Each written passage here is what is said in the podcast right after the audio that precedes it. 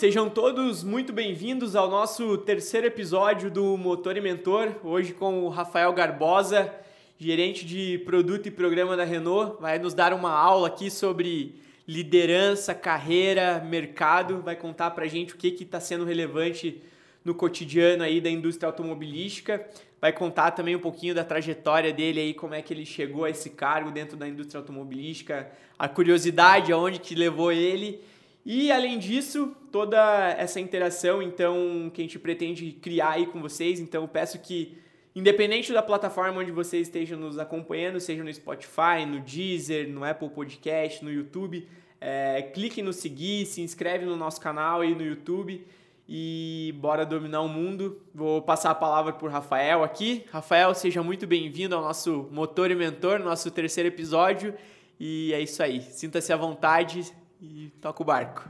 Beleza, Lucas. Primeiro, prazer grande de estar aqui. Que privilégio. Obrigado pelo convite. Quero dar um oi, um salve para todo mundo que está ouvindo a gente. É, puxa, Lucas, de volta, obrigado. Se eu puder dar uma aula, vou ficar feliz. Se eu puder compartilhar um pouquinho, poder contribuir um pouquinho em todo mundo, Vou ficar super feliz. É isso aí. Pô, eu, na reunião que eu fiz para fazer o convite com ele, agora aqui nos bastidores, antes de começar, o cara já me deu uma aula ali. Então imagina o que, que não vem a partir de agora aqui, né? Então tá bom, me conta um pouquinho aí da sua carreira, como é que. Há quanto tempo você está no mercado, a tua formação, como é que vem sendo essa tua trajetória, o que, que você espera do mercado? Conta um pouquinho para nós aí. Legal, Lucas. Posso te contar um pouquinho da minha trajetória, sim? Eu tenho hoje 37 anos, eu comecei a trabalhar com 17 anos, um pouquinho antes, acho, uns 16 anos, então já ali no né, ensino médio, comecei a fazer meu primeiro estágio. Uhum. Depois disso, eu fiz ainda algum tempo de trabalho. Antes de entrar na faculdade, eu trabalhei na Copel, depois trabalhei numa escola pública. Uhum. É, e aí eu comecei a fazer faculdade e percebi que eu precisava ter um trabalho dentro da área em que eu estava estudando. Então eu comecei cursando tecnologia e mecânica no Cefet aqui do Paraná. Uhum. Não sei onde está todo mundo aí pelo Brasil, né? É. a gente está aqui em Curitiba. Em Curitiba. É, e o Cefet aqui do lado, inclusive, o né? aqui do lado. Eu fiz, eu fiz tecnologia e mecânica nesse, nesse primeiro momento e isso me deu uma oportunidade de começar como é, terceirizado uh, na Renault do Brasil. Né? Na época eu trabalhei pela Soditec e comecei trabalhando em compras, Lucas. Então, o meu início foi aprendendo a negociar é, peça, aprendendo a negociar restituição de garantia, aprendendo a colocar um na frente do outro aqui e, cara, vamos chegar num acordo a respeito dessa situação que nós temos. Uhum. E aí, então, eu já tenho o quê? Agora, comecei 17, eu entrei na Renault com 20 anos, são 17 anos praticamente Nossa de Renault. Senhora. A Renault tinha recém chego no Brasil, então, que a Renault chegou ali em 98, 2000? A Renault chegou em 98, eu entrei na Renault em 2005. Então a é, Renault é, tinha, anos. tinha 7 anos de idade, eu uhum. entrei nela um pouquinho depois, né? então agora de lá para cá já são 16 anos de, de trabalho. Uhum. É tempo, não tinha parado pra pensar nisso. Né? Cara, o, o Stuck, que foi o nosso, nosso primeiro convidado aqui, né? Ele falou Cara, é, meu relacionamento com a Renault tá sendo o segundo maior da minha vida. O primeiro foi com a escola, onde eu passei 12. Renault já tô em 11. Então, já tá ali batendo parelho já. É, e é, se parar para pensar, passa muito rápido, né, cara? 16 anos é metade de uma vida. É. Passa rápido, mas é bem quando você aproveita. Aproveita bem, a jornada, você, né? Você se diverte. Eu tive oportunidade, como eu estava te dizendo, dentro da Renault. A Renault é uma empresa legal, sabe? Porque eu tive lá várias oportunidades de jovem, fruto desses anos, eu sou nascido nos anos 80, uhum. quem nasceu nos anos 80 tem esse pouco de do conservadorismo de quem nasceu nos anos 70, mas também tem um pouco dessa vontade de quem nasceu um pouquinho depois. Uhum. E, e, muito inquieto, depois de um, dois anos na empresa, eu, eu ficava, tá, e agora? O que, que eu vou fazer? Eu já aprendi a fazer isso aqui, agora eu quero fazer o próximo. Eu quero fazer o próximo, né? E esse, esse desejo meu de querer aprender coisas novas, fazer coisas novas e a abertura da empresa de te dar a oportunidade de você fazer coisas novas, me uhum. levaram por caminhos diversos dentro da Renault e da indústria automobilística. Uhum. Então, beleza, comecei em compras, depois de compras eu migrei, migrei para uma outra área, ainda debaixo do guarda-chuva de compras, mas que é especificamente desenvolvimento de fornecedores, uma área mais técnica, uhum. mais ligada ao, ao, ao, conhecimento técnico que eu estava é, cursando na faculdade. Uhum. Depois disso, migrei, migrei para qualidade, de fato, Olha só. É, eu fui da qualidade também. Então, eu, eu, trabalhei na qualidade de compras, trabalhei na qualidade da fábrica, trabalhei na qualidade da engenharia, trabalhei na qualidade Nossa. do cliente. Olha só. E aí a minha carreira foi crescendo, né? Eu saí de assistente para analista júnior, para analista pleno, analista sênior. Uhum. Pleitei minha primeira vaga de supervisor, virei supervisor, primeira vaga de gestão, 10, 15 pessoas é, embaixo, aprendi a lidar com a gestão de pessoas. E fui para uh, eh, o, o, último cargo antes de virar gerente foi o cargo de supervisor da qualidade cliente. Ah. Então ali eu comecei a ter uma noção do cliente até que eu comecei a desenvolver um trabalho junto com o pessoal do marketing uhum. a respeito da imagem da nossa marca. Uhum. E surgiu o convite algum tempo depois para é, me tornar então gerente de marketing. E eu aceitei, fiquei alguns anos como, como gerente de marketing, foram três anos. Marketing na Renault é uma posição que fica em São Paulo, então eu nascido em Curitiba, que morou em Curitiba a vida inteira, uhum. falei beleza, vamos para São Paulo e passei a morar três anos em Curitiba. Depois dessa experiência lá, eu voltei para voltei para Curitiba, daí já na área de produto que faz o planejamento do produto, então eu era responsável inicialmente pelos novos produtos da Renault e no momento final é, dentro dessa área eu passei a ter responsabilidade pelo planejamento do produto global da Renault do Brasil. Ah, legal. A Renault teve, passou por uma reestruturação, talvez vocês tenham ouvido falar aí de um presidente, um ex-presidente da Renault que passou, sim. passou por um, momentos difíceis entre, entre Japão sim, e Líbano. Sim, sim, momentos de tensão, né? É, afetou um pouquinho a economia, né? Tanto mundial quanto empresarial, esse esse quesito é. ficou bem conhecido, né? O fato na época ali foi uhum. 2019. Então, a, a, partir de 2019, a Renault passou por uma série de reestruturações e uma das áreas que a empresa passou por reestruturação foi a área de produto e programa, onde elas foram integradas e eu passei então a ser responsável pela integralidade dos projetos Quid e Capture na região Latino-América. Hum. Então, assim, a grosso modo, minha carreira foi, foi isso, né? Eu saí de um técnico de compras para hoje é, o gestor de, de, de, dois dos mais importantes projetos que a Renault tem na, na América Latina. É, Latam, no caso, né? Latam. Legal, cara. É interessante que quando você fala que foi para para São Paulo, né? Eu quando eu tava na fabricação, tava como estagiário ainda, né? E eu vi, eu tinha vindo de concessionárias. Então, eu, eu segui o caminho inverso. Eu comecei no cliente final e depois eu fui para para fábrica, né, para indústria. E chegou lá, cara, eu vi aqueles robôs, cara, isso aqui não é para mim, cara. Isso aqui não é para mim, não me identificava e de fato, né, tanto que eu cheguei a pedir desligamento porque eu não me sentia realizado profissionalmente ali dentro. Acredito que alguém poderia desempenhar aquela função que eu vinha desempenhando de uma forma muito melhor que eu e eu tinha é, outros objetivos pessoais, então, então eu fui buscar coisas novas. Mas quando eu ainda era estagiário, eu eu busquei São Paulo, o marketing de São Paulo na área de treinamentos das concessionárias. Uhum. E aí eu conversei com o gestor de lá, agora não vou me lembrar quem era, mas isso foi finalzinho de 2018, comecinho de 2019. E ele falou, cara, é, aqui volte e meia acontecem os processos seletivos e tudo mais, tem alguns pré-requisitos a serem cumpridos, como qualquer outra vaga, né? Mas se for realmente do teu interesse, continua investindo aí na tua carreira aí, se estabiliza aí primeiro e depois a gente pensa em alguma coisa para você vir para cá. Não deu tempo, mas tenho certeza que se fosse, se eu tivesse continuado, eu também teria é, buscado essa oportunidade lá, porque é algo que eu me identifico muito. E. Lucas, enquanto você está falando assim, eu tenho vontade de te interromper. Vai, dizer, manda bala, cara. É o seguinte: uma das coisas que eu enxergo como mais importantes para que a, a, a, carreira de alguém avance, evolua, é ela saber o que ela quer, ela saber para onde ela quer ir. Sim. Não, não aquele papo já, já batido, sabe, de você, o dono da sua própria carreira. Mas não, não, não, não é no sentido que você tem que fazer tudo sozinho, que você tem que caminhar pelas próprias pernas e ninguém vai te ajudar. Não é isso. Uhum mas ter aquela ambição, sabe? Falar, cara, eu quero mais do que isso. isso eu tenho um copo d'água, quero um copo d'água mais cheio. Uhum. Cara, você não fica esperando que alguém venha encher o teu copo. Você Sim. levanta daqui, vai até a cozinha, vai, pede uma água, pega a garrafa e enche o copo. A ambição.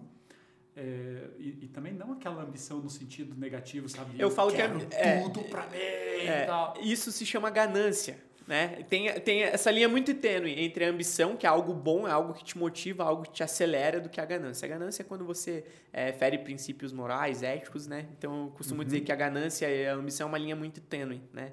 E essa linha é exatamente esses princípios, esses valores. E, e isso que é legal, sabe? Você tem, é, é exatamente isso.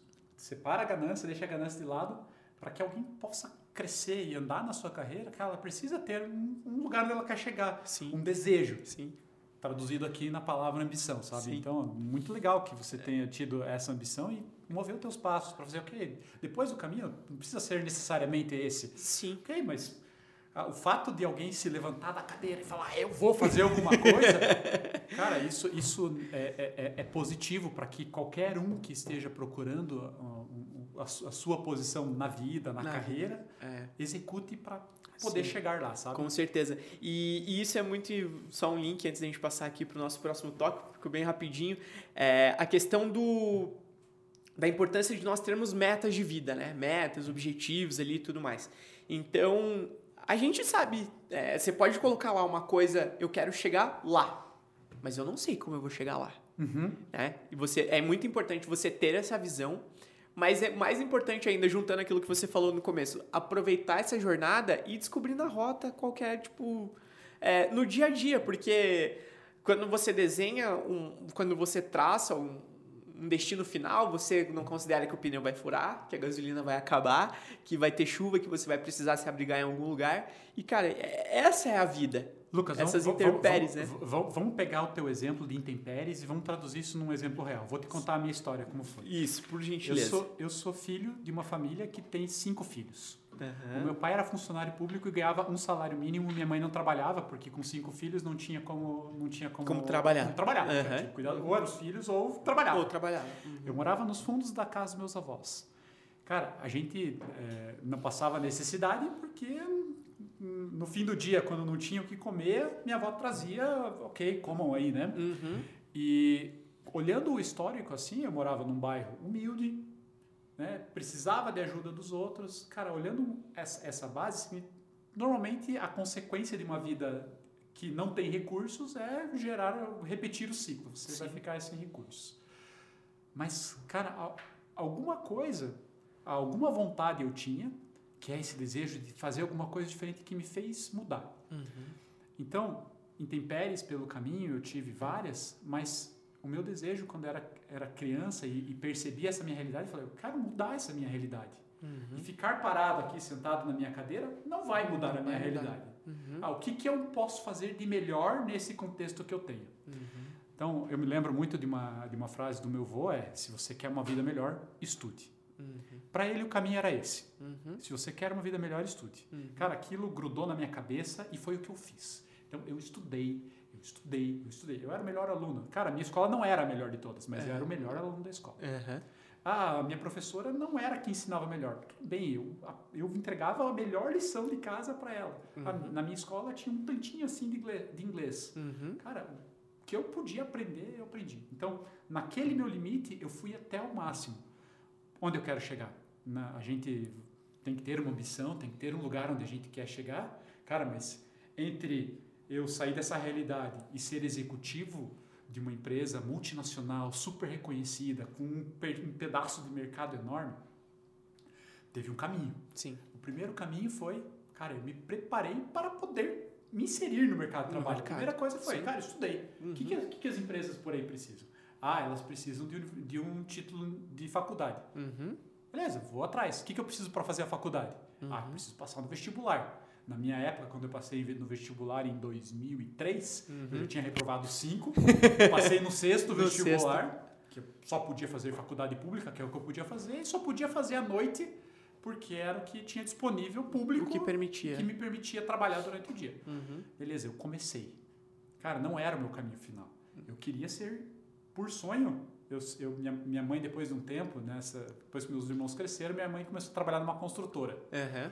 Cara, eu me apaixonei por aquilo, eu falei, eu quero ser arquiteto. Uhum. Daí veio a crise da Incol, sabe? Uhum, aham, Talvez sim. você nem lembre, Lucas, você é muito novo pra lembrar 2000 e alguma coisa? disso. Não, um pouquinho antes, 98, Ah, não, então não. 99, É, um não lembro. É, eu disso. sou 95. Eu peguei a primeira crise que eu peguei foi a crise, a crise imobiliária dos Estados Unidos, dali em É, 2007, isso foi um 2008. pouquinho depois. Foi quando nós tivemos a primeira redução do, do IPI, né? Uhum. É, foi nessa época que eu lembro de primeira crise. Então, foi um pouquinho antes disso. Veio a crise da, da área cons- construção no Brasil. Falei, Uhum. tá bom, isso eu não quero ser, porque isso não vai dar emprego. Aham, Não- Vai não- quebrar. não tem que- tá bom, o que, que tem de perto aí que eu posso fazer? Cara, Uhum. nessa época, as montado- o governo do Paraná tinha desenvolvido as parcerias com Volkswagen, Renault estava crescendo. Cara, vou trabalhar fazendo Hum. carro, melhor coisa do mundo.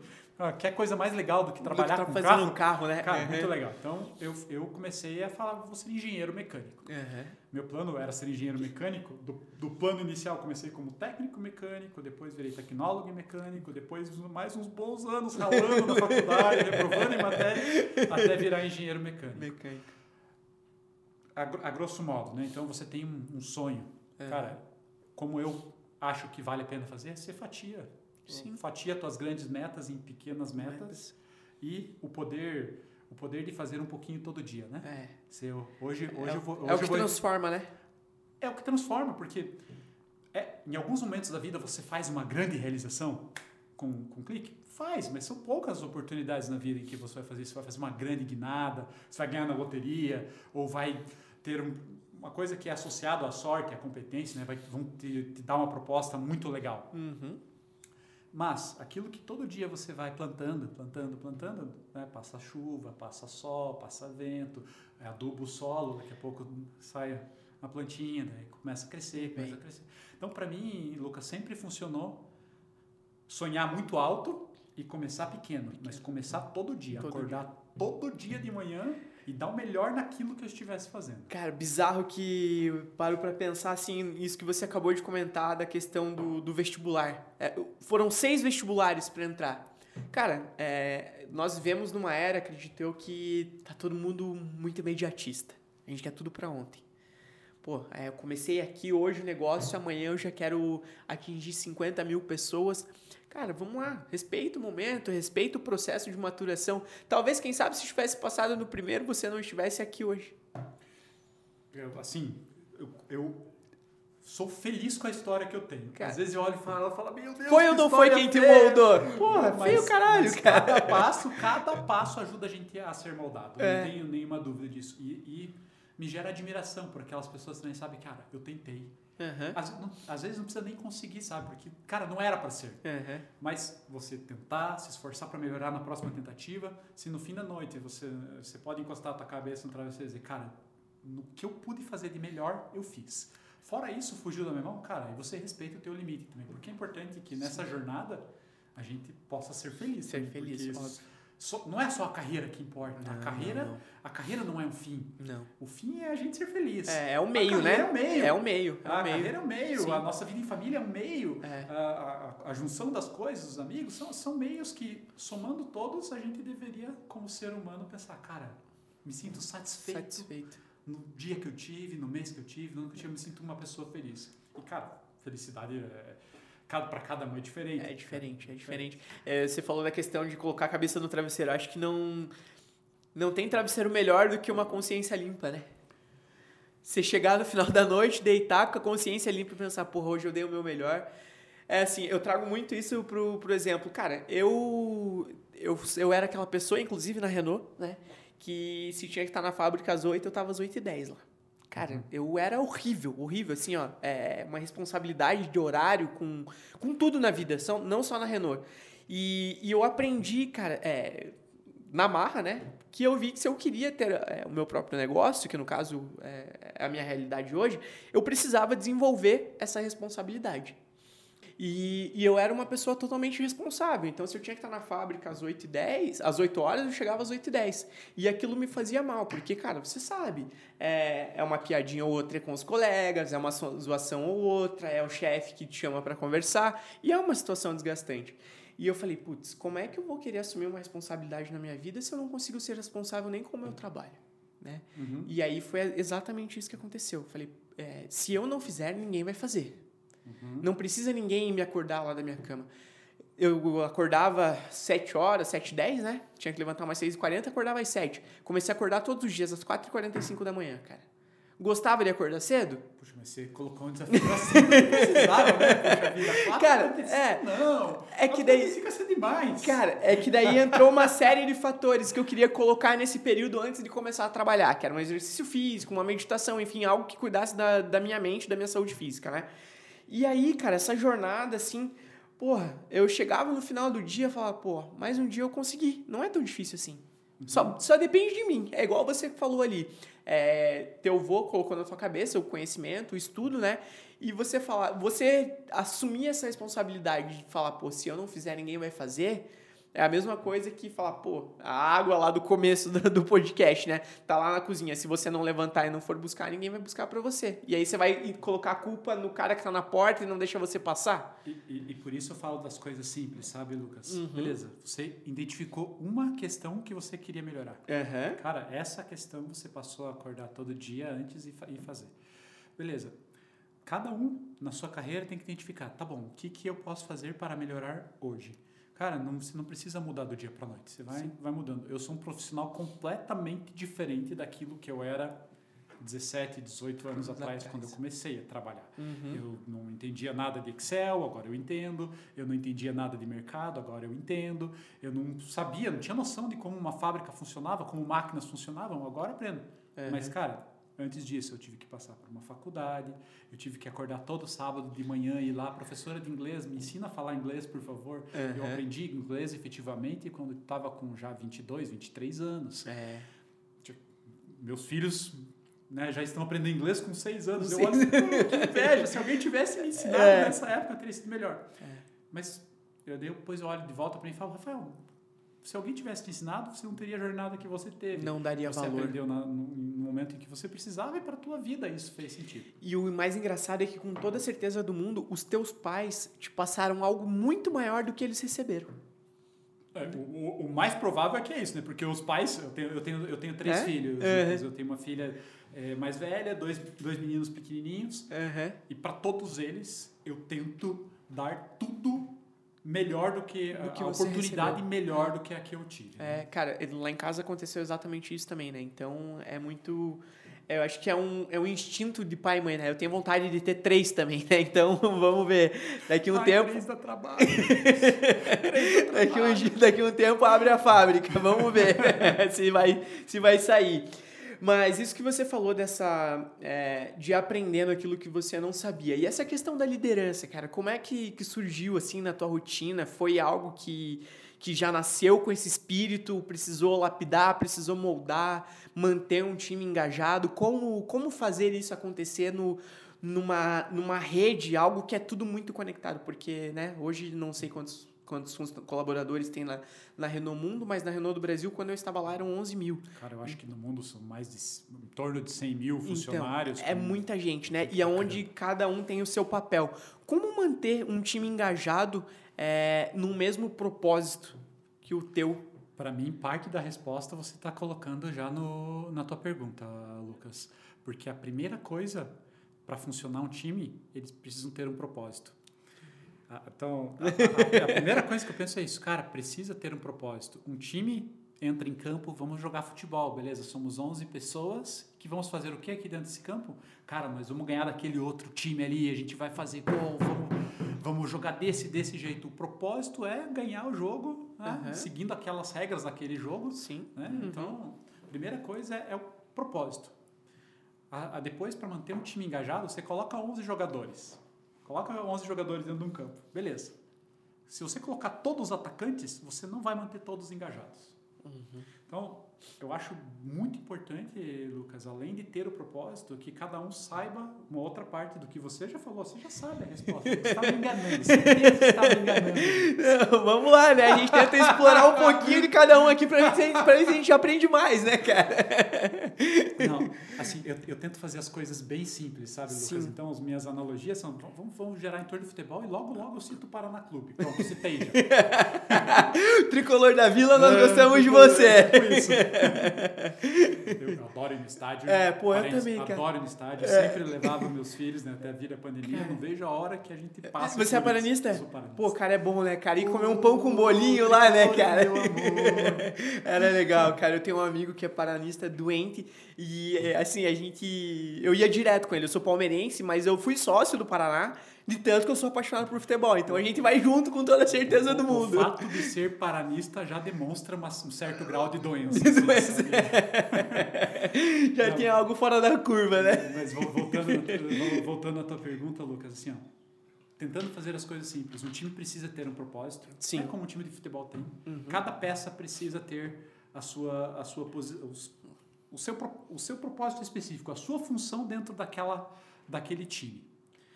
E depois disso, pessoa, fazendo isso, cada um precisa dar o seu melhor naquela, naquela função. Então, se você tem um time que você percebe que tem uma pessoa que, cara, não está cumprindo um determinado propósito ou não está cumprindo um outro determinado propósito, muda as peças, ajeita o time. Às vezes você consegue ajustar recolocando em outra posição, às vezes tem que tirar do time, às vezes tem que contratar uma nova pessoa para o time, às vezes o time está crescendo. Mais importante é que cada um que chega no time, que lá é o gol, tá? O Gol, é, da- gol, gol da, da- é aquele ali. Vamos Hum. fazer aquele gol. Uhum. tá? E, e o líder tem que, tem que saber disso. Uhum. O líder tem que dizer, cara, você vai jogar na lateral, você vai jogar na esquerda. Uhum. E ele tem que junto, jogar junto e gastar a energia dele para cumprir. Depois cada um dando o seu melhor. Mostrar que o propósito dele é o mesmo do time, é né? o mesmo do time. Uhum. Para mim, de maneira bem simples, é assim, Lucas. Daí, cara, tem teorias de liderança, um milhão de, de tipos, sabe?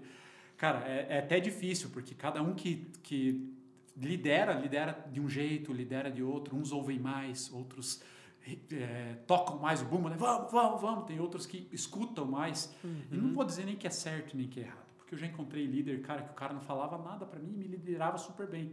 O Uhum. outro que sempre me dava coach, coach, cara, e eu me sentia preso àquele troço. Uhum. Então, é, sim, para mim é importante que a gente saiba para onde nós estamos indo, que todo o time saiba, saiba a sua função e que na medida que cada um precisa, ele receba o apoio, o suporte. E você me perguntou antes como que surgiu esse negócio de liderança na minha vida. Já sentia que desde criança tinha um instinto? como é Cara, que, como é eu- que foi eu- essa eu acho que a trajetória? é dos meus irmãos. Dos irmãos? Isso, porque a gente, a gente tinha, a de gente irmão só é. A gente só tinha uma televisão. Funcionava assim. Quem saía do, do sofá perdia o controle. Se era quem, o primeiro que chegava pegava o O controle. controle. Beleza. Saía, aquele que estava com o controle saía, o próximo que tinha entrado ficava com o controle. Uhum. O meu objetivo era sempre ficar com o controle, porque eu queria ficar no controle da televisão. Uhum. Acho que foi por aí que eu aprendi. Não, brincadeira, mas eu era um irmão. Não, mas é um exemplo, né, É um cara? exemplo. É, eu acho que a por liderança... menor que seja, mas você já sente um instinto, porque uma coisa é você nascer líder, outra coisa é você buscar se tornar um líder, né? Então, mas o fato de buscar se tornar, eu fico me perguntando, o fato de você buscar se tornar um líder já não te torna líder de alguma coisa? Da tua própria vida, nem que seja, né? Com- começa por aí, sabe? Começa de algum lugar. Uhum. Eu acho que um líder pode ser formado, sem dúvida nenhuma. Já conheci pessoas que, cara, que estavam sofrendo e que ao longo do tempo foram aprendendo a ser melhores líderes. E eu me incluo dentre elas. Eu sofri para ser líder. A primeira equipe que eu tive na Renault, cara, tá, e agora o que, que eu faço? Eu, puxa, eu, eu queria que a, que a pessoa, queria que o meu chefe anterior tivesse conversado mais comigo, tivesse me dado coach de carreira e em alguns momentos só tivesse se importado comigo. Tipo, cara, tudo bem, percebi que hoje teu dia não tá legal. O que eu posso fazer para fazer teu dia? Porque no fim das contas a gente passa 8, 9, 10, 11 horas por dia no trabalho, Lucas. Cara, se as pessoas que estão ao teu lado não podem ter confiança em você, tranquilidade, cara, é muito ruim. Trabalhar num ambiente de medo, onde você tem que acertar sempre, acertar sempre. Cara, a gente tem que. A, sociedade hoje. A gente, eu estava pensando aqui sobre como a, as pessoas de hoje vão lidar com a tecnologia, com a maneira de trabalhar de hoje em dia. E acho que uma coisa que as pessoas não estão mais dispostas a aceitar é não serem elas mesmas no trabalho. É. Então, cara, por que, que eu tenho que ser tão diferente no meu trabalho? Por que, que eu tenho que seguir essas regras tão estritas e que não interferem em nada no resultado que eu entrego? Não é uma máscara que você precisa vestir, né? Eu, nas minhas consultorias que eu presto, é, mentorias individuais com relação a, a- a trabalho, né, com gestão do, não é o propósito do podcast, mas trabalho com gestão do tempo e, e produtividade. E, e um dos, das primeiras perguntas que eu faço para as pessoas que eu vou mentorar é a seguinte: a tua agenda, você tem uma agenda pessoal e uma profissional? Você não tem agenda? Não, eu tenho uma agenda só para o trabalho. Tá, mas a tua vida é uma só. Não tem como você acordar de manhã, você teve um imprevisto, sei lá, discutiu com a tua esposa, e você não levar isso para o trabalho. Por mais que você fale, não, os meus problemas ficam para fora, desculpa, não fica. Não fica. Cara, e é uma coisa que eu penso A assim, é uma só. eu penso parecido com isso, Lucas, desde sempre. Eu nunca dividi as agendas. Justo. E sempre, justo. fui, e sempre fui transparente com o chefe. Na época que eu estava fazendo facu... eu comecei a faculdade em 2003, Uhum. né, e depois em 2007 entrei na entrei na, na federal e as coisas você começa a fazer as contas começam a não bater. Como é que Uhum. eu trabalhava na Renault o dia inteiro e fazia faculdade na federal que também era durante o dia. Eu tive um chefe muito legal na época é, que me permitiu uma coisa que hoje parece mais comum, né? Que é Uhum. flexibilidade de horários. Aham. Cara, não existia Não isso. existia. 10 anos atrás, Atrás. não existia isso. Quem que era o louco as, que ia as fazer isso? pessoas entravam 8 horas, batiam um ponto. Saía Eu ia meio-dia, chegar às 8 e cinco. saía- Até 8 e 15 tava tudo É, tava tudo certo. Aí chegava meio-dia, na, na Copel onde eu trabalhei, eu trabalhava. eu- eu- o meu primeiro trabalho, eu batia ponto às 8, batia ponto ao meio-dia para ir almoçar, tinha uma hora de almoço, eu tinha que bater o ponto antes das 13 e batia o ponto de volta às 17 horas. Uhum. Cara, assim, eu falei com o meu chefe, chefe, não dá, eu quero, eu tenho esse plano, não dá pra gente casar as coisas. Uhum. Ele falou, Rafa, você trabalha, me, me garante entrega disso, disso, isso. O cara tava à frente do tempo dele, por mais que a gente esteja falando só de 10 anos 10 atrás. anos atrás. Aham. Ele me permitiu isso com um relacionamento de confiança comigo. Uhum. Ok, você me entrega isso, isso, isso, você trabalha no horário que você precisar. Vem aqui em tal, tal horário, que horário? A gente combinava o jogo. Ok, que Uhum. horário eu vou estar fora? Eu vou estar fora nesse, nesse horário. Beleza, no restante posso contar com você aqui? Pode.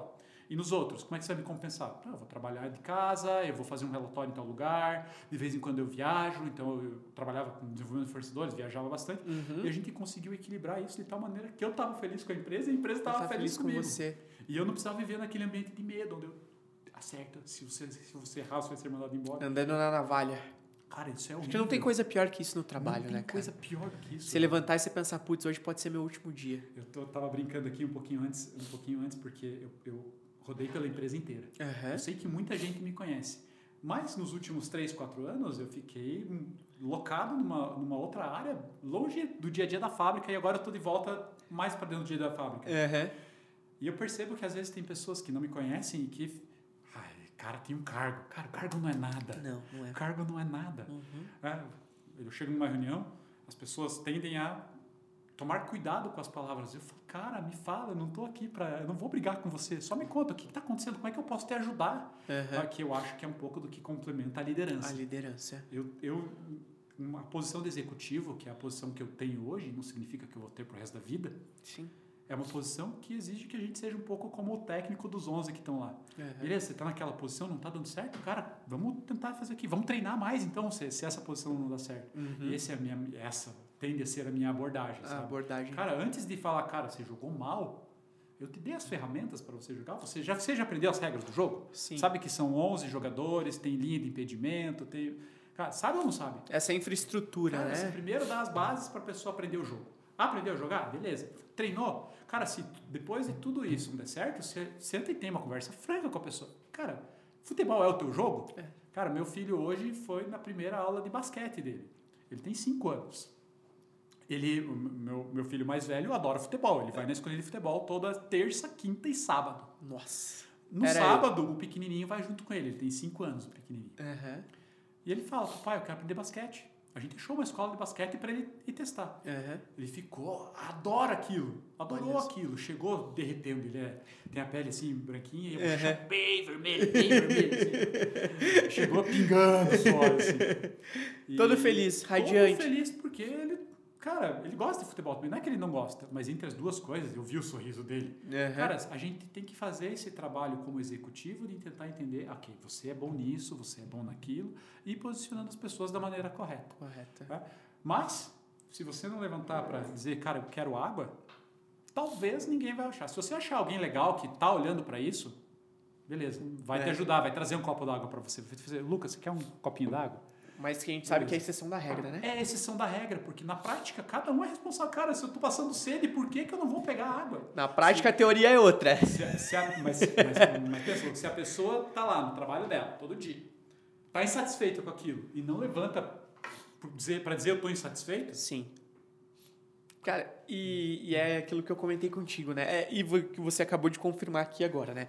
É, Não, eu não entendo qual é essa dificuldade que as pessoas têm, é, esse bloqueio. Tá? As pessoas estão engessadas, parece, cara, é, em se conectar. Ela, parece que elas veem exatamente aquilo que você comentou antes um, um, ser de outro mundo numa posição de liderança, meu Deus, se eu falar com esse cara, esse cara vai me dar nos dedos e, e eu não posso perguntar, eu não posso errar. Cara, é todo mundo humano. Vou, vou te contar uma experiência, outra experiência. Eu só tô te contando história, não tô ensinando nada. A aula que você falou Cara, mas você vai ver, cara, é que assim, ó, as pessoas, a gente acaba se conectando com a história de outras pessoas. Então, com toda a certeza do mundo, alguém vai se identificar com isso e vai, vai saber como sair de uma situação na, no trabalho dela. Você falou outra coisa que eu acredito. As pessoas não compram produtos. Compram pessoas. Elas compram histórias, Lucas. Uhum. E a história é a soma da pessoa e tudo que ela fez. Exatamente. Elas compram histórias. Então, cara, você pode ter o produto mais lindo do mundo. A Ferrari é o produto mais lindo do mundo. Cara, a história dela vale muito, muito mais. mais. Ah, o Enzo Ferrari começou na competição, para conseguir financiar a competição, ele começou a vender uns carros por aí. Os carros eram igualzinhos da competição, as pessoas começaram a gostar. Cara, criou a aura da Ferrari. É, uhum. E aí já tô começando a falar um pouco de carro, né? É, é, é o instinto, né? Que... tá, tá coçando, tem que falar de carro. começa a tremer, né? Uhum. Mas é, é, é como que, como eu posso, posso te dizer? Para mim é muito importante, para mim é muito importante, é, cada, cada um tem um jeito de falar, mas o que, o que eu ia te dizer no início é como eu entendo que as pessoas passam por essa questão, sabe, de ah, o meu medo de fazer isso, o medo de fazer aquilo, e aquela pessoa que está lá é muito mais importante que outra. A experiência, uma, uma conversa recente que eu tive foi a seguinte: eu trabalho na Renault faz 16, 17 anos, agora já perdi a conta. Também não vou lembrar mais disso. Mas já faz bastante tempo. E, cara, é, eu comecei a desenvolver em paralelo empreendimentos meus. Cara, eu já dei aula por aí, uhum. eu já fiz projeto. É, social, já contribuí por aí. E de alguns anos para cá eu resolvi começar a fazer alguns próprios negócios. Cara, significa que eu não gosto da Renault? Não, pelo contrário, sou apaixonado por carro. Sim. Adoro o trabalho que eu faço, adoro. Falo bem da Renault para todo mundo. Compre um carro da Renault, compre é. um Quid, compre Sim. uma Captur. É. Quid Captur, são os dois que eu trabalho. Que Puxar essa gíria pro teu lado também, né? Mas eu comecei a desenvolver, desenvolver é, empreendimentos novos. Uma hora eu criei um aplicativo que a gente compartilhava a refeição chamado Apetite. Cara, dei com a parede, dei com a cabeça na parede, o barco furou. Uhum, Beleza. Normal. Normal. Depois eu comecei um outro empreendimento chamado De Boas Kombucha. Um dia eu cheguei na casa da minha irmã, ela falou, Rafael, eu sei que você gosta de refrigerante, mas eu gostaria muito que você parasse de tomar refrigerante. Então toma isso aqui. Kombucha. Viu falar do que é kombucha? Já, sim, sim. Kombucha uhum. é uma bebida fermentada baseada em chá verde uhum. e que te dá aquela sensação de gás. Ela me deu uma kombucha de café. Velho, eu coloquei aquilo na boca, uma mistura de amargo do café e azedo do vinagre. Tchau. Tchau. E eu falei para ela, minha, minha irmã se chama Michelle, falei, Mi, desenvolve um, um sabor gostoso disso e a gente cria um produto e coloca para vender. Ela topou o desafio, ela cumpriu a parte dela, me desenvolveu uma kombucha de laranja, outra de abacaxi, outra de uva, uhum. e a gente colocou para vender. Tá uhum. Arroba de boas kombucha no Instagram. Ah, você tem, acha gente. Tem, a gente, acha. A ah, gente legal. Vende, a gente vende kombucha. Produção caseira, pouquinha quantidade, mas a gente tem uma empresa que vende kombucha. kombucha. Uhum. No dia que a gente, a gente começou, para o dia que a gente colocou para vender, levou um ano, um ano e meio. Nossa. Cara, e a gente começou a fazer. Mas foi aquilo, né? Um pouquinho a por gente dia. Tinha, a gente começou com, cara, um delírio. Uhum. Um delírio virou um sonho. Um sonho. Uma insatisfação tua, né? Um sonho virou um plano, uhum. um plano virou algumas ações que a gente foi executando uma depois da outra. A gente desenvolveu uma marca, desenvolveu um símbolo. O nosso símbolo é uma preguiça, assim. O nosso nome é de boas. de boas. De boas. Então, vai de boas, né? A gente uhum. tem uma hashtag, vai de boas. Ah, entendi. É, cara, marketing inteligente, né? Por, por que será, né? Por que será? por que será? e, e mais recentemente, eu, insatisfeito com a maneira como meus filhos estavam aprendendo na, na pandemia. Uhum. Cara, falei, não é possível que a educação seja a mesma coisa do que era 40, 50 anos atrás, atrás e tão travada. Eu via meus filhos na frente do tablet quase... Né? Dormindo. Cara, aquilo me dava um... Você eu, quase dormia do lado. Eu comecei a estudar sobre educação e a partir desse estudo sobre educação eu comecei a resolver criar um produto. Um produto que hoje se chama, está é, tá, tá transformado no nome de uma empresa chamada Heroes Academy. Uhum. Onde eu quero chegar? Semana passada alguém me perguntou, Rafael, você não tem medo de expor que você está criando empreendimentos, mesmo trabalhando na Renault? Cara, eu respondi: não, de jeito nenhum. Pelo contrário, eu trabalho numa empresa que incentiva a gente a fazer coisas novas, que incentiva as pessoas a se levantarem para pegar o seu copo d'água para resolverem problemas. A gente precisa de mais pessoas que cara, se levantam para pegar se o seu movam, copo d'água. Uhum. E o interessante é que isso que você fala para resolver problemas, cara, é, não sei a porcentagem, mas eu arrisco dizer que no mínimo 75% é, da, daquela, daquela aura Renault ali tem filhos já, né? E que talvez você já esteja desenvolvendo uma solução para os problemas dos filhos deles uhum. também, né? Então, é, é algo muito, muito interessante isso. É, dessa questão de...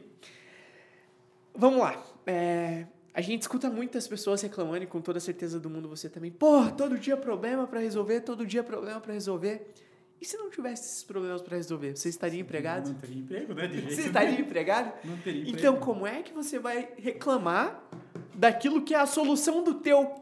O, o, o mercado funciona assim, Lucas.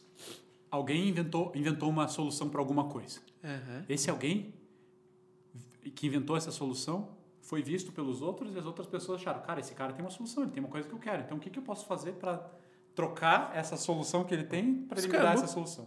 Começou assim. Uhum. E aí, essa pessoa que inventou essa grande solução começou a acumular capital. Uhum. Para a gente fazer a economia girar, esse capital sair desse grande acúmulo e, e, e, ser distribuído entre as pessoas, o que nós precisamos é de mais gente criando soluções que o olho dos outros brilhem.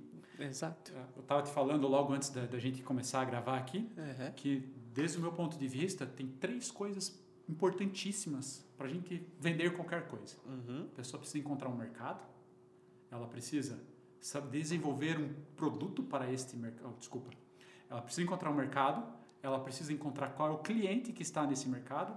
Vou falar de carro de volta. Né? Sim, sim. Você tem um mercado de carros. Sabe quanto vale o mercado de carros no ano, Lucas, no mundo? Você tem uma ideia? Cara, eu, eu arrisquei. É, eu, o, o dia que o Stuck veio aqui, eu arrisquei trilhões, mas não arrisquei o, o número. Você está falando em dinheiro. É, Estou falando dinheiro. em número de carros vendidos por ano. Bah. Automóveis vendidos. No mundo? No mundo.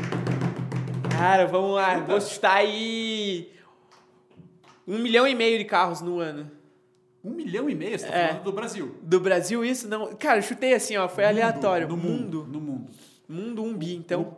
Um pouquinho, um pouquinho, um pouquinho menos. Aí, um pouquinho. Você, aí eu, eu, eu, fiz uma cara que você, você do outro lado. É, eu achei e falei, putz, tô longe. No Brasil, o mercado automotivo, até a crise, estava em torno de 2,2 milhões por ano, que deve ser o que por deve ano. fechar esse ano. Uhum. No mundo, a gente está falando de algo que varia entre 60 e 80 milhões por ano. Aí depende muito do, de Estados Unidos e China, que só eles sozinhos vendem cada um quase 20 milhões de carros por ano. Por ano. Uhum. Isso. Esse é um mercado enorme. Dentro de um mercado que você tem 20 milhões de carros, perdão, 70 milhões de veículos vendidos, cara, você tem o cliente que precisa de uma caminhonete, você tem o cliente que quer um carro esporte, você tem um cliente de um cara que só precisa sair daqui para ir na esquina todo dia e voltar. No Japão tem um, um, uma classe de veículos que é menor do que 1.0 e que serve só para você. Eles chamam de keycar, se não me engano. Uhum. Um carrinho. Uhum. Que serve só para você um ir no lugar a voltar e não, você não pode pegar a estrada. Cara, tem mercado para isso lá. E, e, e onde eu vou chegar? Dentro desse mercado, então você tem clientes, você tem um mercado, você tem clientes diferentes e aí você pode pensar, cara, as pessoas querem carro.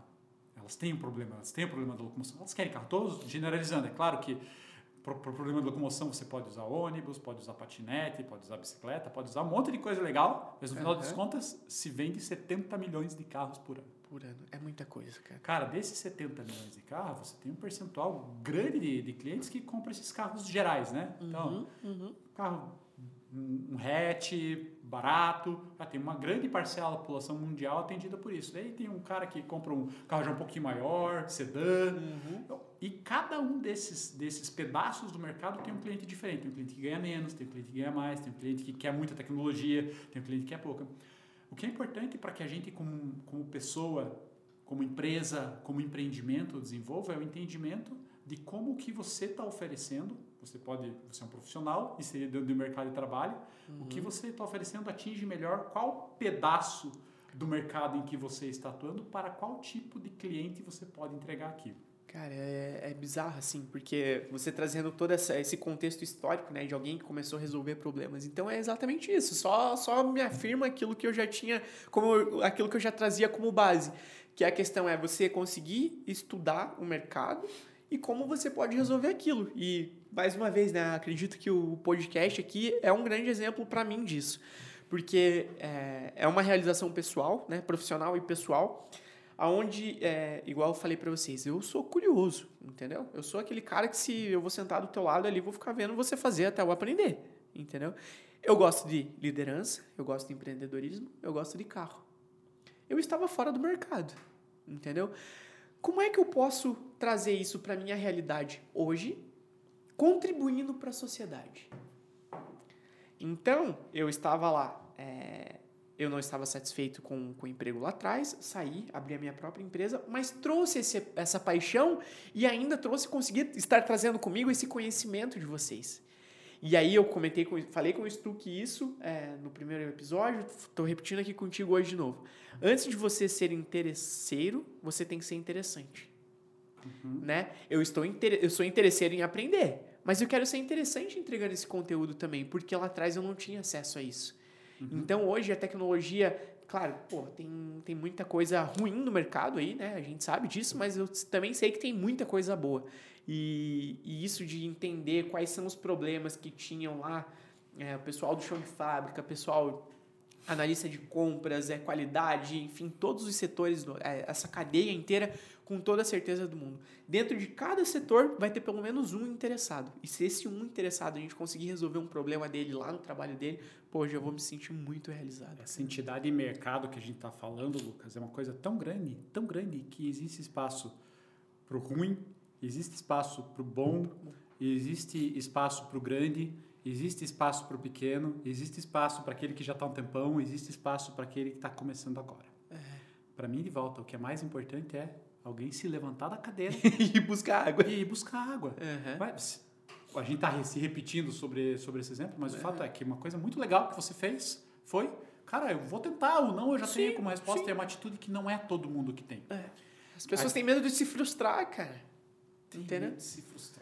E assim, ó, eu escutei uma frase esses dias, a gente, nos bastidores aqui, até para vocês entenderem o contexto, você estava falando, né? A questão de quem aprender a vender hoje tá, tá feito no mercado em qualquer oportunidade que seja, né? Seja em momentos de crise, enfim. E, e assim, eu escutei esses dias a questão de vendas, né? Um mecânico de uma oficina hoje, sem graxa na mão, ele não é mecânico. O médico, sem o sangue na mão, ele não é médico. Quer dizer, o médico em cirurgia lá, né? Trazendo Sim, alguma coisa assim, tá, né? Tá, analogia. É, analogia, tá? Analogia. É. O vendedor que não tomar não, o cara não é vendedor, cara, né? E assim, por mais que não tenha aqui, no caso, mais uma vez, trazendo para o podcast, não tenha essa proposta comercial com vocês e tudo mais, o interesse aqui é no, nesse smart money, né? Nesse conhecimento de vocês, é eu preciso vender o meu peixe para vocês. Vocês precisam acreditar no meu projeto, que é algo relevante. Então, trazendo isso, né, essa questão do, do não, eu já tenho, por que, que eu não vou perguntar? Vai que eu dou uma sorte de encontrar igual, igual um cara igual o Rafael ah, não, que. Isso realmente é uma sorte. um cara como eu não vai ser fácil. Quero que ver outro que vem aqui e faço mesmo. não, mas brincadeiras à parte, mas é exatamente isso. Então, não, eu já tenho, né? E essa questão da tecnologia, vou, vou linkar já agora com o nosso próximo ponto aqui, que é a questão de, dessa era tecnológica com a questão da procrastinação.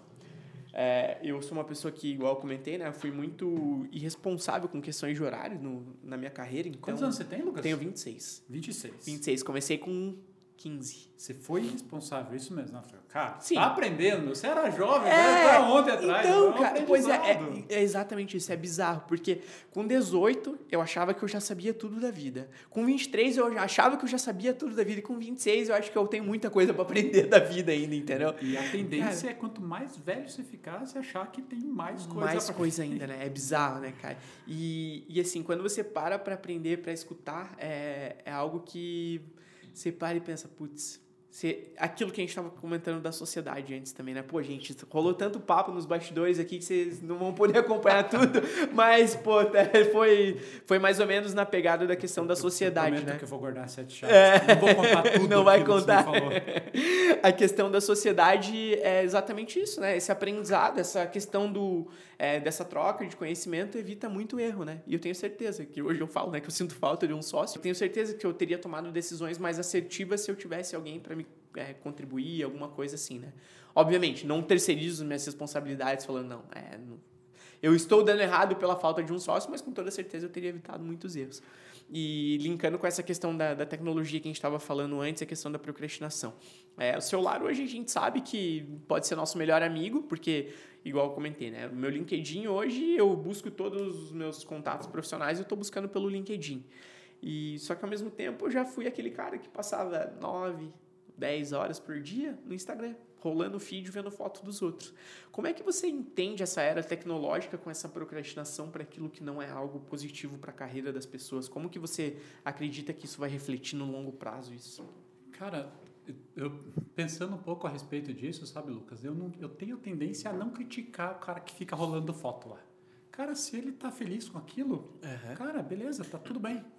Só não vai reclamar da sua vida. Beleza, essa é a contrapartida. Só que, de volta, se você está com o copo vazio e precisa de água, e você fica aqui sentado balançando a cadeira enquanto você precisa de água, não espere que o copo vá ser cheio. Então, para mim, como é a relação que a tecnologia ela, ela aproximou?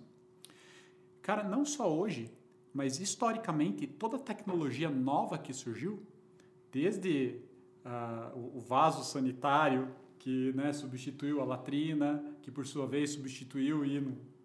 Uhum. Puxa, acho que o exemplo foi ruim. Não, não, Mas, vai, vamos lá. barco, vai.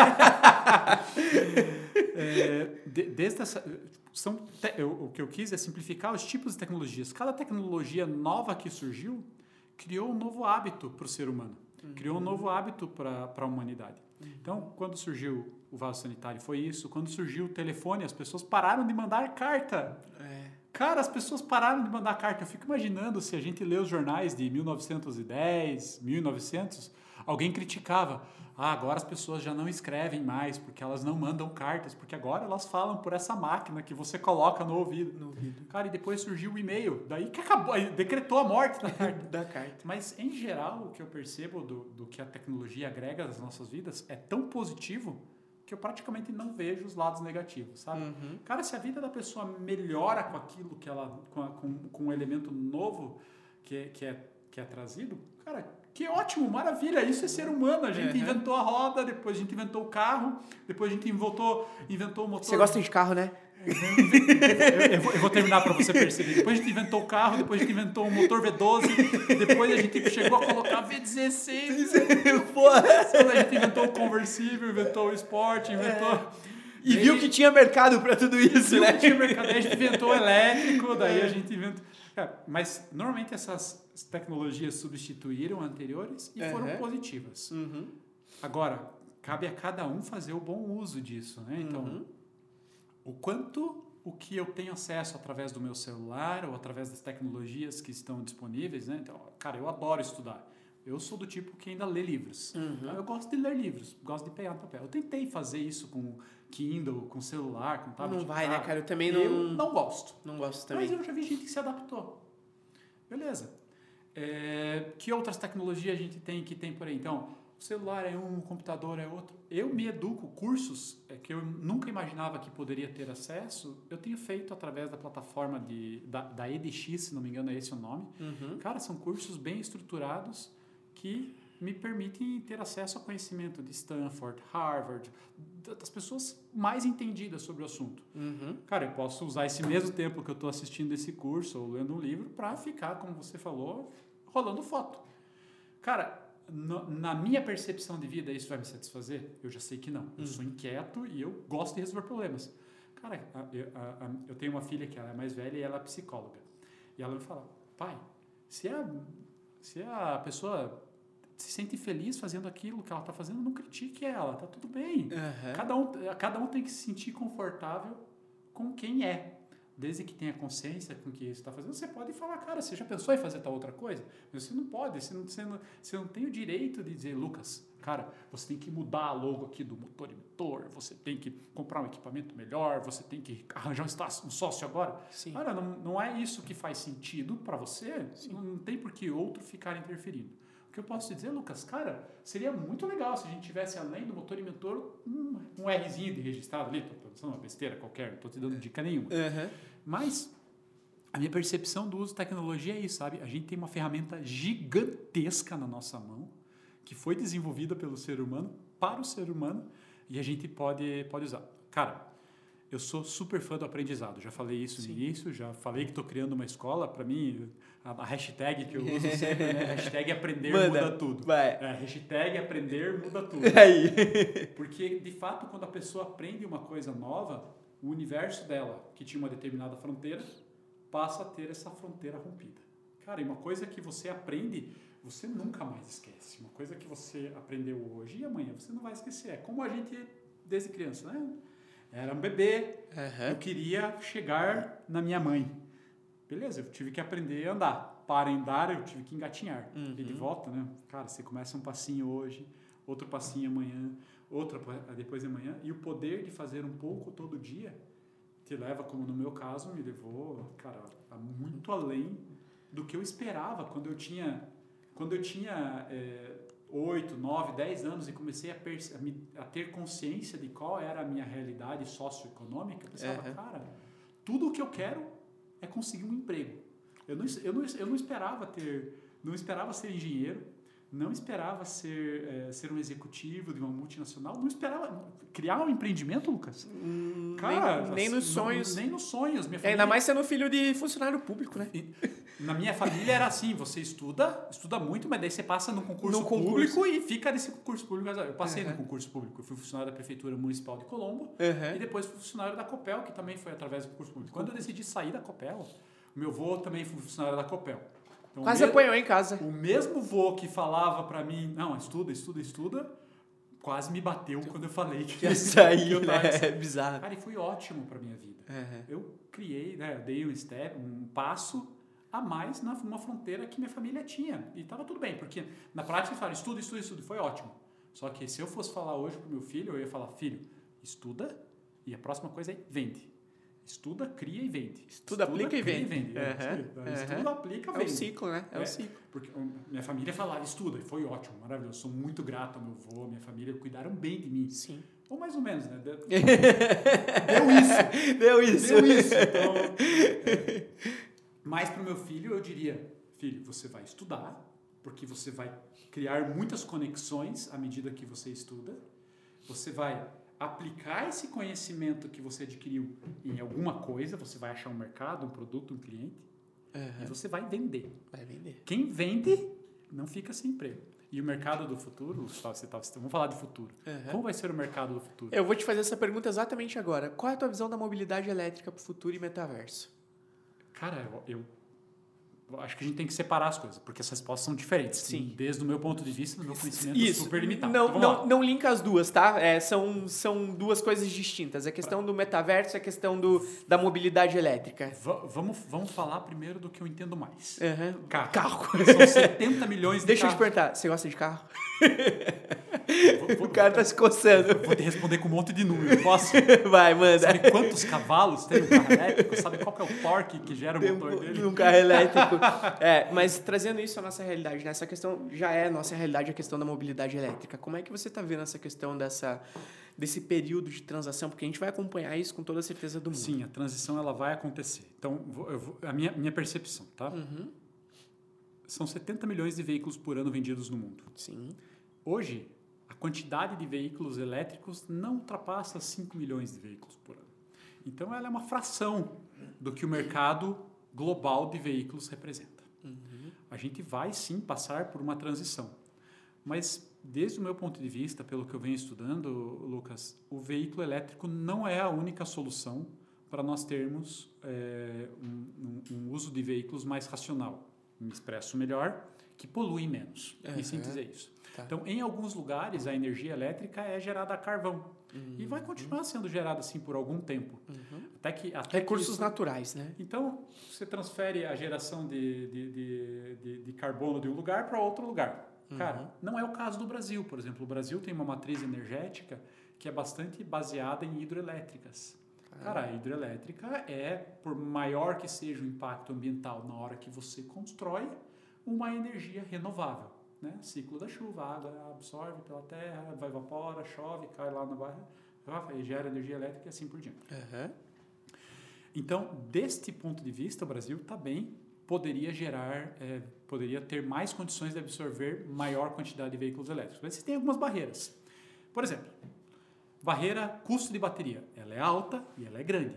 O poder aquisitivo médio do brasileiro ainda não é o poder Não é. aquisitivo médio de um europeu, de um americano. Sim. Isso vai ser um pouco de barreira para crescimento do mercado elétrico. Uhum. Depois disso, a gente tem uma questão regulamentar. À medida que o governo aplica novas regras para que o, o- as emissões de é, emissões de carbono, de enfim, de poluentes no, no, no ambiente, ele reforça regras para limitar isso, Uhum. ok, vai tendo uma consequência. Os carros a combustão, para respeitarem essas regras, precisam de novas tecnologias, eles vão ficando mais caros. E os veículos elétricos que já têm dessas metodologias vão se aproximando. Não é que eles vão ficar mais baratos, né? Que Uhum. é, é, os É, outros vai vão ficar subir. mais caros, sim, eles vão sim. ter um delta menor. Aham. E lógico, as baterias tendem a diminuir um pouquinho o preço, mas não muito, porque é, os materiais que, que são utilizados é, são relativamente raros. Deixa eu te fazer uma pergunta bem rapidinha com relação a isso. Hoje o Brasil seria autossustentável com essa matéria-prima da confecção dessas baterias ou a gente não tem? Meu entendimento é que não. Basicamente dependemos de importação. E De na verdade, importação. na verdade, nem sabemos fazer. Não temos nem a né, a matéria-prima e nem o know-how. Ah, entendi. gente não, não tem, não tem tecnologia para isso. Entendi. Ninguém faz bateria no Brasil de modo, de modo é, Em larga escala. em larga Aham, escala, que aham. seja competitivo no mercado com China, basicamente com China. Né? Então tem algumas... que é- sejamos sinceros. China, Estados Unidos faz também, né? Mas Aham. tem alguns outros lugares, mas não somos competitivos. Então, na- no meu ponto de vista, Lucas, o mercado veículos elétricos vão ser uma opção. Outras opções que existiram no mercado: carros a hidrogênio, carros a, a, a biocombustíveis, então etanol são já bem mais limpos que a gasolina. E o Brasil, inclusive, está à frente disso. Então, esse, esse balanço, sinceramente, não sei onde vai chegar.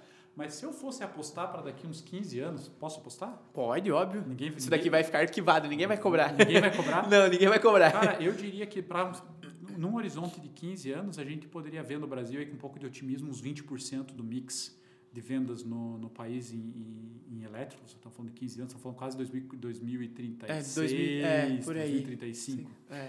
Aí eu apostaria nos 20% de mix 20%. de veículos elétricos, reforço de veículos. Aí sim, a gente tem as, as tecnologias de transição, né?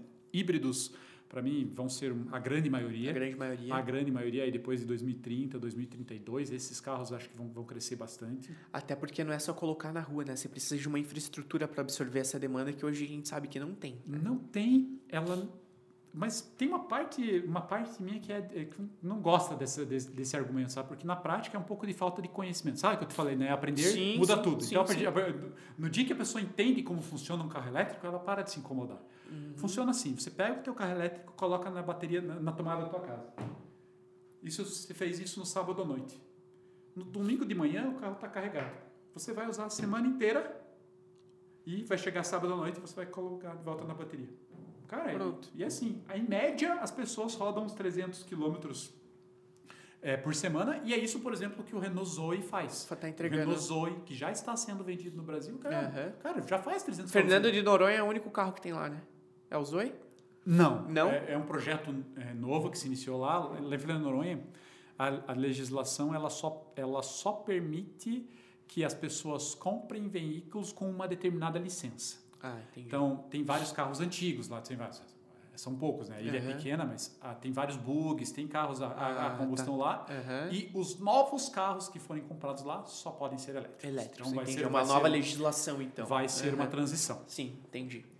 É, então, sobre, sobre os veículos elétricos e sobre como essa tecnologia vai é, se expandir dentro do, do mercado, eu penso que no Brasil é mais ou menos esse número, e no mundo, puxa vida, é, é difícil chutar, sabe? Porque a China está puxando bastante forte, a China está puxando muito. Essa tecnologia, eu acho que nós vivemos, acredito eu, que tenha sido agora, nos últimos 15, 20 anos aí, cara, é, eu tava até conversando, não lembro com quem que eu tava falando sobre isso, mas para pra pensar, chega para um filho teu e pergunta se ele sabe o que que é um mouse com uma bolinha aqui embaixo. Meu filho não sabe o que é mouse. Ele chega. A experiência mais engraçada que eu tenho, eu tenho um computador que tem a tela tátil. Uhum. Então eu, eu, muitas vezes estava mexendo no computador e eles vieram fazer assim. Uhum. Até o dia que chegou uma televisão nova em casa e eles foram na televisão. Começaram a tocar. Pai, não tá funcionando. Filho, não é assim.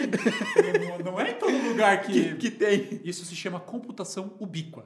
O termo ubíquo significa a interface entre o ser humano e as máquinas. Uhum. E a tendência é ser cada dia mais ubíquo. É, ok, hoje você tem o mouse. E se eu te tiro o mouse, você sabe lidar com o computador? É, fica difícil. Se Cara, você tiver é... um. Aí, ó, você tem um computador na tua mão, você sabe lidar com ele? É, com esse daqui Ó, sim. beleza. É, E você já, já acessa o teu computador só com a identidade facial? sim, Beleza, entendeu? Uhum. Isso, isso é, é, é, é o que a gente chama de computação ubíqua. entendi. Cara, a nossa interação com as máquinas vai ser cada vez mais próxima. Desculpa. Não, é isso aí. Não, não, não tem problema. É isso aí. Não, mas. É, e isso, essa questão, vamos encaminhar para o fim aqui. Quero que você deixe para nós aqui uma quer, questão. quer que eu te fale do metaverso? Vai, fala, manda, O rapidão. metaverso já é realidade. Já é realidade. As pessoas já vivem no universo dentro das redes sociais, por exemplo, que é o metaverso. Aham. Ponto. Só que não em realidade aumentada. Em parte é, né? Porque de- da- não é em realidade aumentada do conceito técnico, né? Em que a gente está dentro de um ambiente virtual, que a gente usa um óculos, alguma coisa que a gente se aham, veja nisso. Sim. Só que o que, que é a tela do celular, se não uma tela que você já está Tá vendo, vendo a tua vida ali? A realidade de outros, né? Está um Aham. pouquinho longe ainda de estar aqui, né? Fechado Aham. dentro do, do, do, mas ela já é uma realidade. Show, legal. E então vamos trazer aí, deixa para nós aí uma mensagem final para aqueles que almejam essa questão de liderança no mercado automobilístico aí, essa questão dessa inovação, dessa tecnologia, o que que esses novos líderes precisam, ao teu ver hoje como gestor, desenvolver para os próximos 10, 15 anos aí, porque a gente sabe que vai estar em constante evolução, mas na tua visão, o que, que, que é imprescindível as pessoas trazerem junto com elas nessa bagagem de liderança daqui para Eu frente? eu, vou- eu vou falar com toda a humildade que eu posso. tá? Sim, com certeza. Cara, é, é difícil dar conselhos porque existem muitos caminhos para você caminhos. chegar no mesmo lugar. Aham, sim. Mas eu diria que hoje em dia se fala bastante de soft skills de- e, de, e de hard skills. Sim. Primeiro de hard skills, eu penso que Excel, Word, e-mail são coisas do passado. As Uhum. pessoas vão precisar aprender a lidar com uma programação. Então, Uhum. cara, quer quer ter ferramenta de produtividade? Beleza, você- teve o Excel um dia, você teve o Word, agora teve Aprende a programar isso. Aprende a programar. Se eu fosse falar de hard skill, eu diria que é a principal para todos. A gente deveria aprender isso quando tem 4, 5 anos de idade e aprender a usar isso, esse É. tipo de coisa. Aham. Tá? Então, de hard skill, eu, eu me resumiria a isso. Depois, o resto é normal, né? As profissões que existem. Tem uns que vão ser engenheiro, outros que vão ser médicos, mas todos vão usar programação. Sim. De soft skills, Lucas, a minha, a minha percepção é que bastaria a gente ser humano, sabe? Mas na prática a gente não é. A gente tem um pouco de egoísmo. Na prática, a, realidade, a teoria gente, é a gente outra. tem um pouco de raiva e a gente costuma jogar essa raiva nos outros e começa a ficar bravo. Aham. Isso é uma coisa que não é muito mais tolerada. Aham. Então, eu voltaria naquilo que eu já expressei antes, sabe? Eu diria que cada líder precisa ter uma ambição, precisa ter um objetivo, um lugar onde ele vai chegar. Depois disso, ele precisa arrumar um time, precisa saber escolher o time dele, Vender a ideia dele.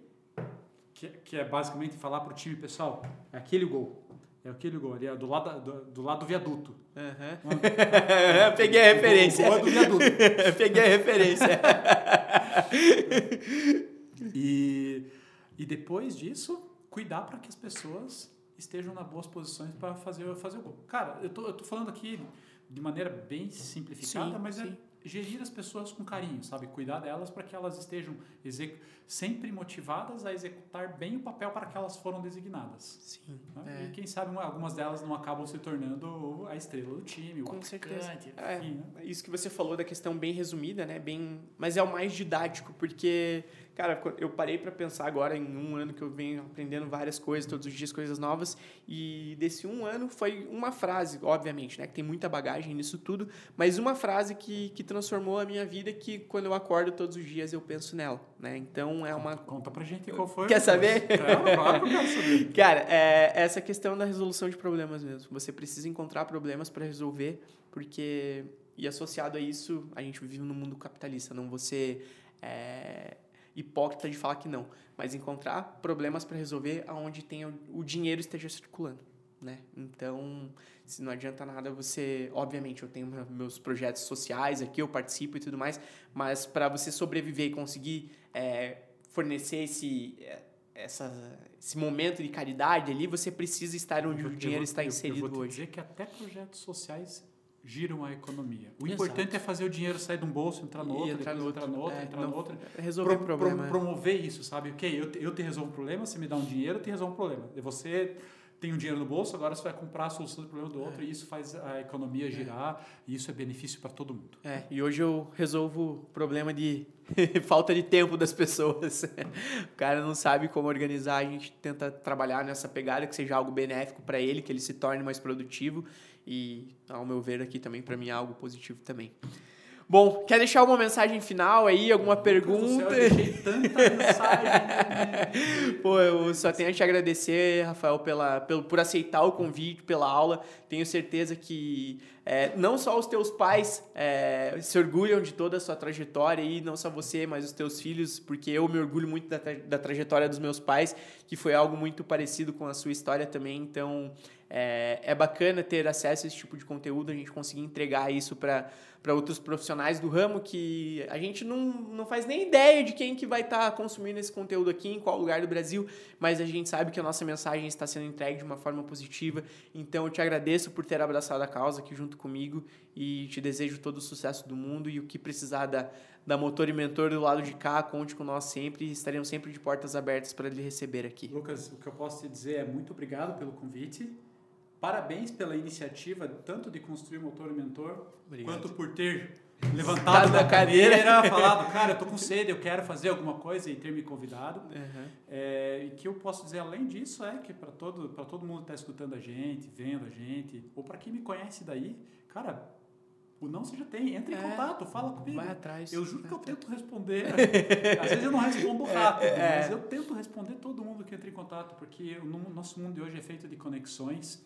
E, cara. Objetividade. Cara, mas assim, ó, é, é, é muito feito de conexão. Quem está se dando bem tem muitas conexões. Né? Uhum, não, sim. não tenho dúvida, dúvida disso. É, é, exatamente. Então fica à vontade para entrar em contato comigo. É. Como que te achamos na, no LinkedIn lá? Eu sei, eu já fui atrás, né? Mas. Me acha como Rafael.garbosa. Rafael.garbosa. Vou deixar no, aqui na. No, no nas... LinkedIn, assim, nos outros lugares é Rafa Garbosa. Rafa Garbosa, pra não ficar tão fácil, é, né? Não ficar tão fácil. Né? É, então, pessoal, é, lembrando que aqui é um um objetivo profissional, então conectem com o LinkedIn, não vão sair seguindo o cara lá no Instagram querendo ver o final de semana lá.